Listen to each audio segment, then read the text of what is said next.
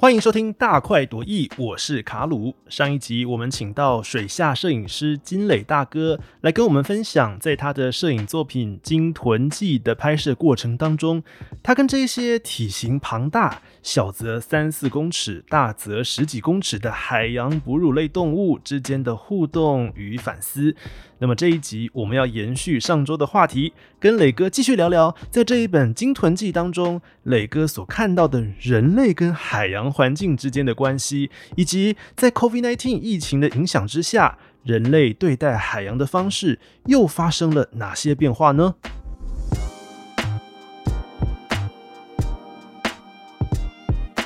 刚刚磊哥也提到，您在挪威、日本、东家都有不同地方的这样的拍摄嘛？是你你会不会观察到不同地方的人们对于海洋的这个看待的方式，或使用海洋的方式也会有所不同的？其实我觉得，或者说你在哪里都可以遭遇到，就是我觉得那个其实，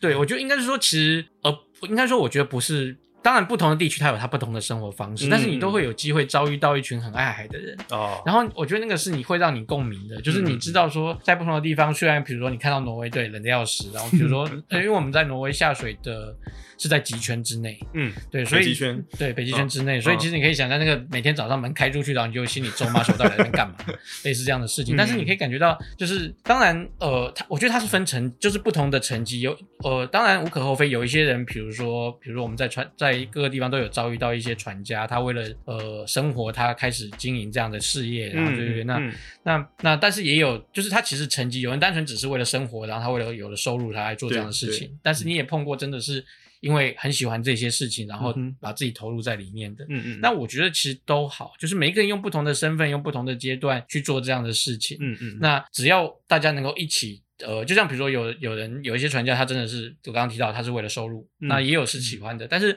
重点是他即使是为了收入，但是他愿意为了他的收入，然后让这个海洋更好，那我觉得没什么不好啊，对不对？嗯那每个人都有不同的需求，嗯。跟不同的阶段，但是只要那个目的是往让海洋更好的方向去、去去走的，我觉得其实就够了。这样，我有点好奇耶，磊哥所说的这个，他用海洋让自己获得一些收入，但同时又让海洋更好，这个是指什么？他在经营呃观光吗？还是呃，对，或者说，就像比如说，里面有一些篇章提到，嗯。比如说呃，不同的地方下水的规则啦，对啊对啊下水的法令规，对对对，那个其实我觉得都是，嗯。就是当有一个明确的规范的时候，其实反而让在当地的你要怎么样来做这个事情，其实反而是更明确的，嗯比起呃，你因为没有任何的规范，然后大家用就是各显神通的方式，然后各自用自己想象的方式，嗯那但是有时候就会开始逼迫到动物，或者甚至是、哦对对，造成一些动物的干扰。是是是，那所以我觉得其实有一些明确的法规，就像呃我自己一直以来，比如说包括了东家他们彼此传家的合作方式，嗯，然后或者是在呃就像我们在挪威，呃对不起，在阿根廷好，阿根廷嗯。基本上其实、呃我我们是进入到一个国家公园去拍摄，而且那个哦。国家公园其实它在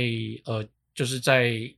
我忘记是一九九九年还是反正就是九零年代，它也被认证为世界遗产。嗯所以我们在进入到那个地方去拍摄的时候，其实我们进去的费用就包括了你要聘请一个当地国家公园的 ranger，嗯那那个 ranger 其实就是在你在拍摄过程当中，他是要全程的跟着你，你要他的许可，嗯你才能够做你想要做的拍摄的行为，哦不论是路上，不论是水里面，对。嗯那当然，它是一笔花费，但是相对来说，其实你会花得很安心，因为你就知道，在这个这样的过程当中，你是受到认可的，嗯，然后你是受到许可的，然后并不是你用呃，你可能用一个外来者，然后不熟悉状况，但是你只是为了要要拿到那些画面，然后去对，然后反而这样当当地有一个 support 的时候，嗯你反而是可以更安心的去做这个事情。嗯哼，对，因为你不用去考虑到说，呃，其实就是它等于是已经有一个把关的动作了。对对对对对，我有点好奇，挪威的状况又是怎么样呢？因为我们我印象中啦，就挪威是一个世界上非常大重要的一个渔场嘛，对哦，所以那里的渔渔业的生态会不会已经遭受很大的消耗？好，所以这个事情其实当然。呃，回到我觉得大回到一个大家对于研究的概念，就是嗯其实老实说这个东西，你大家可以想象，它不是一年两年就可以看出来的东西。就像比如说我们今天嗯你常在我你我我们举一个例子好了，大家比如说在讲说下雨的时候，比如说什么五十年来多大的雨势啦、哦这些事情，所以你可以想象这种数据，它其实要经过十几二十年的累积之后，你才能够知道说十几年中间的变化，然后今年是最热或者是雨势最大。嗯嗯所以同样的道理，其实呃，大家可以想象嘛，就是欧洲的那种，比如说 herring 飞鱼的那种罐头可能是已经是几百年来的历史，哦他们从最早以前到现在。那所以说，其实捕猎就是当地捕捉飞鱼的这个事情，其实可以想象，从几百年之前人类存在的时候，其实就一直存存在到现在。嗯那只是当然这两三年，或者说当到了这几这十几二十年，所谓的休闲观光兴起之后，嗯那当地的状态从单纯的，就像我在挪威去的那个地方，你一进去你就可以看得出来，你可以感受到那个地方其实就是一个为了捕鱼而孕育出来的镇。就是的的城镇，你可以看到它所有的城镇相关的设施啦、配置啦，或者那个城镇发展，就我们可以从一个城市发展它的呃地理的一些相关的设施，你可以看得出，大概看得出来那个城镇发展的样貌嘛，对不对？嗯所以你就看感觉出来那个城镇大概从以前到现在就是一个一直以来以渔业为主的城镇，它包括了嗯镇、呃镇上很多的产业相关的产业都是渔业相关，你到处都可以走到呃可以看到不论是修理船的啦，嗯或者是一些渔渔具店啦，而且大型的那些对。但是到了这十几年来，从原本的除了单纯的捕鱼的一个小村庄对，那开始进入到，诶，有人觉得说，哦，这边可以来看虎鲸，所以开始进入到一些观光的、嗯的产业。嗯所以其实那边呃，就像我在二零一九年去的时候，他们跟我刚好就碰到他们，其实有有几个政府单位请来的摄影师、嗯科学家，他们组成一个小组，他们就是想要在那边制定更完善的关于赏金的这些规范。所以其实这个事情对他们来说，他们其实以挪威。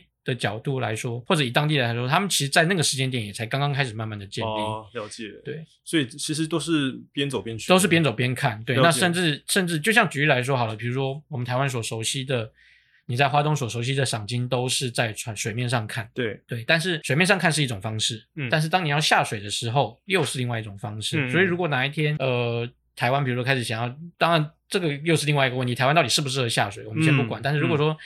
举例来说，我们想要发展下水的事情的时候，那那个法律相关规定又是重新要去思考啦，甚至要建立啦，来来嗯来做后续的这些发展的事情。了解了解。对呃，我带着一点好奇，但是呢，又觉得这答案可能很残酷。就是我想要了解，就磊哥的眼中，台湾的现况，台湾对于这个海洋，对啊，鲸豚不管是鲸豚的保护或整个海洋生态的保护，是是一个您你自己觉得，就你的观点就好了。你觉得还算 OK 吗？还是其实呃，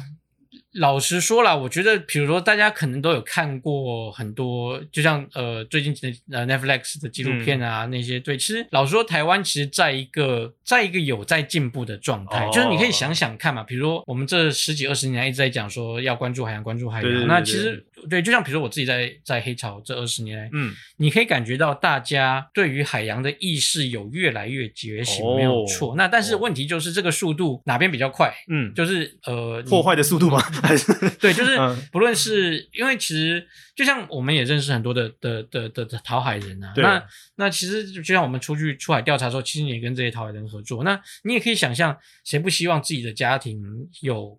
好的生活，小孩上学？那那个这个对于讨海人来说，其实他只是希望有一份工作能够让他的家庭可以持续活下去。是是对，是那。但是呢，有时候当一些海洋议题的发生的时候，其实你会发觉就会变得像猎物一样。嗯，对，那但是这个东西其实并不是我们在脸书上就是发发酸文啊、然后泡一下，然后事情就、就就就可以解决了。了后面有更多更多更多的的，它其实一连串的关系。嗯对，，嗯，那但是至少好的是，比如说我们有看到台湾其实有在就是慢慢慢慢的循序渐进的进步，嗯对，在关注这些事情。嗯那只是对，就是回到我刚刚讲的，到底哪一边速度比较快而已。嗯而且其实它不只是，就是我觉得不只是台湾的问题，它其实是就像就像我们其实呃，当有机会在海上遭遇到这些大型鲸，你会发觉其实呃，他们的活动尺度不是你想象的。就像举例来说，书里面写到的平皮海豚，嗯，可能它的 home range 它的家的范围大概就有几百公里。也就是对他来说，三四百公里的话，就是昨天早上在基隆，后天下午哦可能到垦丁，就是对。它的家的范围。就像我们自己在花莲做调查，有时候我们看到一些花纹海豚这个种类，它在宜兰出现，然后过两天就到了台东。嗯哼，所以对这些种类来说，其实那个尺度已经超过我们所想象。可能对你嗯来说，你今天从台北到花莲就已经是去出差，对，或者是出去玩，但是它整个家的范围可能从北台湾到南台湾都是。嗯哼，那你可以想象，一只几公尺的生物，它的家的 home range 就是已经整个台湾。那对于一只十几公尺的抹香鲸或者更大的鲸豚种类，搞不好我们要用，就像我们常讲，你也可甚至要用整个北太平洋的族群来看。嗯，对，所以其实你会开，对我来说，我会，我们很多事情已经不是用台湾的海域来看这个事情，嗯而是你是要用整个更大的尺度是，来看这一整个的变化。嗯，对，整体人类如何使用资源，然后还有对，但听起来这个又是大灾问。对，这个真的是很复杂，因为尤其是我们一些呃比较所谓已开发国家，可能它的经济已经可以脱离工业第二级产业，但是有一些所谓啊，我姑且这样指称啊，开发中国家，例如中国，它可能就无可避免的会有很多的这种，例如说污水的问题。但是我觉得那个只是自欺欺人啊，你还是要穿衣服啊，你就算衣服不是在自己这边地方做的，污水不是在你这边做的，但是你还是会从对啊对啊对啊，我知道，对对对，所以我觉得其实那个就是，我就回到刚刚我们讲的那个尺度的，嗯，你用我们用你没有人希望这些，举例来说好了，刚刚提到的那些东西当搬到了。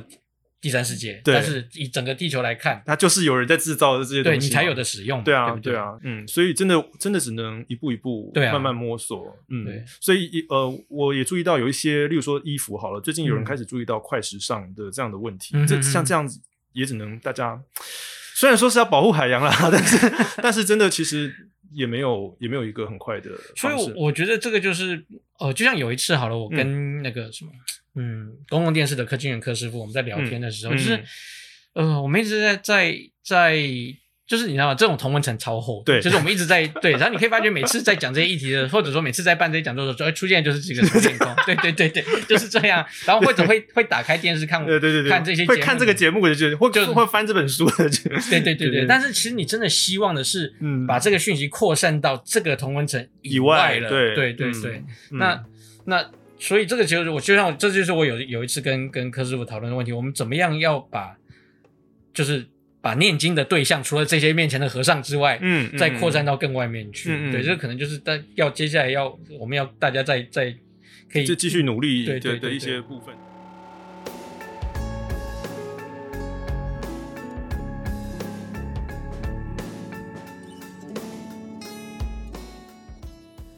哎，好，现在行销行销大在问，好，其实行销比较肤浅一点，然后 但是我们还是想要去了解说，呃，磊哥你在拍摄金屯人的过程当中需要注意的是什么事项？因为像我们在读稿子的过程当中啊，我有看到说，千万千万不能在金屯的附近出现泡沫。哦，你说气泡？对，那这个会如果说在金屯附近出现泡沫的话，会好，这个意味着什么？我们可能要有一些前，我来，我先来讲一些前置的的的事情啊，就是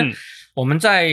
水下拍摄鲸豚的时候啊，我不知道大家对于下水这件事情是什么样的概念。就像比如说，你如果大家有去小琉球浮潜过。你可就知道浮潜就是漂在海面上，对对不对？那但是你可能你可能知道另外一种下水方式，可能叫水肺潜水，那就是要背一个气瓶，然后或者说呃，当然有自己有在潜水的朋友就可以清楚我在讲什么。那如果没有呃在潜水的朋友，你可能就算你在岸上玩的时候，你也可能看过，哎，有人背着气瓶就往海里面走进去，嗯，然后就不见了，然后你就会好奇那个黑人到哪哪里去到哪里去？对，那他其实就是靠着那个他身上的呃气瓶，然后可以在水底下有点像是呼吸一段时间。对，那我要强调一下，他们身上不是背着氧气瓶哦。你可以想象，人吸纯氧其实是会出问题，会氧中毒的。嗯，所以其实一般我们用的气瓶就只是把大家现在所呼吸的空气，有点像是高压的灌到那个气瓶里面，然后下拿到水底下去用。嗯，对。那你也可以想象嘛，当你在水里吸一口气，或者我们先不用那么复杂好了，就单纯你在游泳池里面，你吸一口气，然后蹲到水池里面，然后开始吐气，就会有气泡产生。对，对不对？嗯。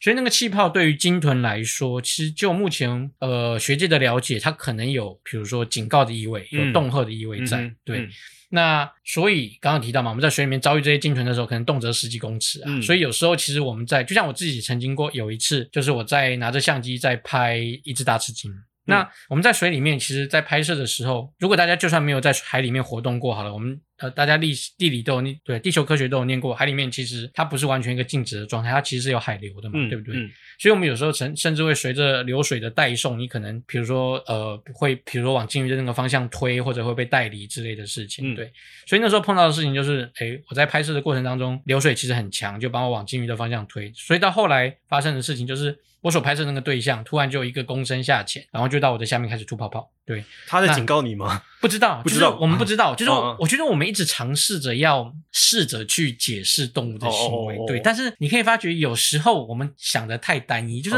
我们常常的想法是想要解去解释说，他因为他做这个事情。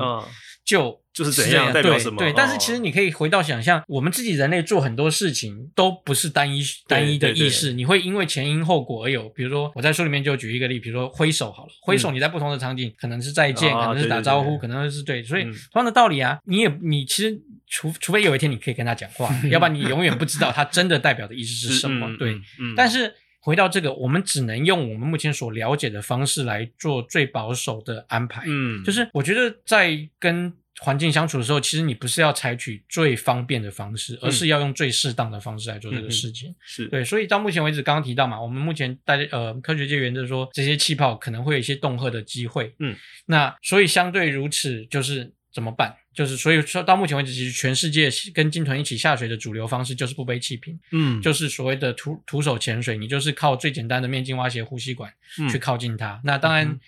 嗯呃，有需要的时候，你可能就会用呃单纯的闭气下潜，然后拍完再回来，类似这样的方式来做来做这个事情。了解，所以其实潜的都不会很深，对不对？呃如，果好，如果大家有兴趣，你可以去搜寻一项运动，叫做自由潜水。哦哦，对，那所以这个的事情就是回到你平常有没有对有没有练，就是你的功力多少，就是 就我觉得就是当尤其是当你在面对你需要拍摄那张关键的照片的时候，嗯你有没有练就藏不住啊。你就是反正你能够、哦就我觉得那个就跟举重比赛一样，你能够举几几公斤就是几公斤，那个对对对对那个是糊弄不了的事情。对，有练你就有更多的本领可以去对对拍更对对对对更精彩的照片。啊对是的跟磊哥，那你刚刚说那只大赤金在你的周遭吐气泡的时候，这时候你会发生什么事情？后退啊或者是你你赶快后退啊做了做了什么样的事情就？赶快后退啊，就离开他一段距离。然后，那他就跟着离开了吗？呃，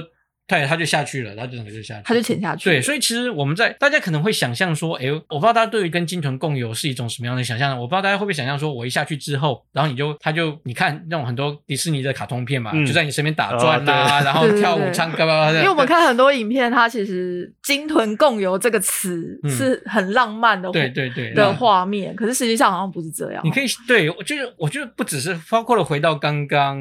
呃讲的那个虎鲸猎食飞鱼的画面，嗯我们看纪录片的时候，你可以想那个那个纪录片的画面永远是对准的那个鱼球，对不对？嗯，你可以嗯想象在海里面那个鱼球会静止不动吗？不会。不可能啊，对不对？一直逃啊，对啊，一直跑啊，所以那个画面只是因为那个摄影机一直对着那个球，哦。但是其实你不知道那个鱼，我跟你讲，那个鱼球在水里面游的跟鬼一样，